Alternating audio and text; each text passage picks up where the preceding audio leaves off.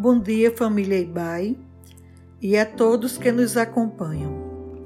Aqui quem fala é Valdilete Sotero, e este é o devocional da Igreja Batista Avenida dos Estados, em Curitiba, Paraná. Hoje é sexta-feira, dia 12 de fevereiro de 2021. Estamos concluindo a série de devocionais intitulada Atitudes em favor de dias melhores. Convido você a refletir sobre o tema Superando a ansiedade gerada pelas adversidades. O nosso texto para leitura hoje está em 2 Coríntios 7, 5 a 6, onde lemos: Pois quando chegamos à Macedônia, não tivemos nenhum descanso, mas fomos atribulados de toda forma, conflitos externos, temores internos. Deus, porém, nos que consola os abatidos, consolou-nos com a chegada de Tito, e não apenas com a vinda dele, mas também com a consolação que vocês lhe deram. Ainda que tenhamos recebido a Cristo como Salvador de nossas vidas, enquanto estamos neste mundo, continuamos vulneráveis em nossos sentimentos e emoções.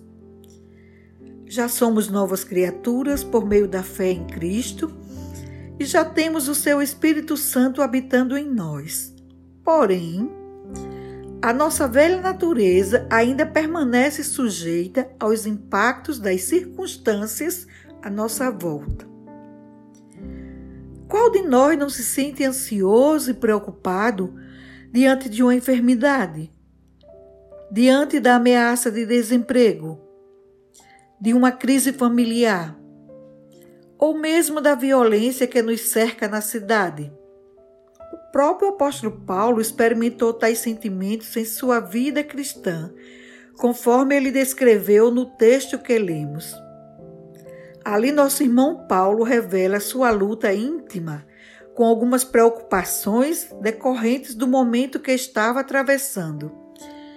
E deixa também o seu testemunho de como Deus trouxe consolo e ânimo a ele, especialmente através da presença de seu amigo Tito. Portanto, é natural nos sentirmos eventualmente ansiosos, com medo, desanimados e até mesmo abatidos emocionalmente. Com tudo isso, uma distinção importante que precisamos fazer é entre a ansiedade média e normal e a ansiedade que se torna aguda ou neurótica. O terapeuta cristão Gary Collins esclarece que a primeira é uma reação natural diante dos perigos e ameaças e a segunda, que desenvolve sentimentos exagerados de desespero e medo, mesmo quando o perigo é inexistente. E aqui está a nossa questão. O que fazer quando nos sentimos assim? No texto que lemos, Paulo deixa ilustrado que algo muito importante que devemos observar quando atravessamos os nossos momentos de ansiedade cuidado de nos mantermos conectados a uma rede fraterna de convívio, onde podemos abrir nossos corações e contar com o apoio emocional e espiritual de outras pessoas. Quando nos mantemos ligados a um grupo fraterno, através de um compromisso de amor e cuidado mútuo, fica mais fácil superarmos nossas ansiedades naturais evitando que elas evoluam para uma condição de aguda e neurótica. Através de Tito e das mensagens positivas que Tito trouxe dos irmãos da igreja em Corinto, Paulo reconheceu o cuidado de Deus com a sua vida. Este mesmo princípio é reconhecido pelo autor dos Hebreus no capítulo 10, versículo 25, onde lemos: Não deixemos de reunir-nos como igreja, segundo o costume de alguns, mas procuremos encorajar-nos uns aos outros, ainda mais quando vocês veem que se aproxima o dia. Como é importante a comunhão dos irmãos na igreja. Como faz diferença em nossas lutas, com as nossas preocupações, quando nos mantemos unidos e comprometidos com os outros pelos laços da, do amor. Certamente que Deus pode nos dar sua paz e cuidar de nós de formas diferentes. Mas, de nossa parte, não devemos negligenciar algo tão simples e ao mesmo tempo tão poderoso que Deus tem usado e colocado ao alcance de todos nós a comunhão fraterna, humilde, autêntica, sincera e amorosa.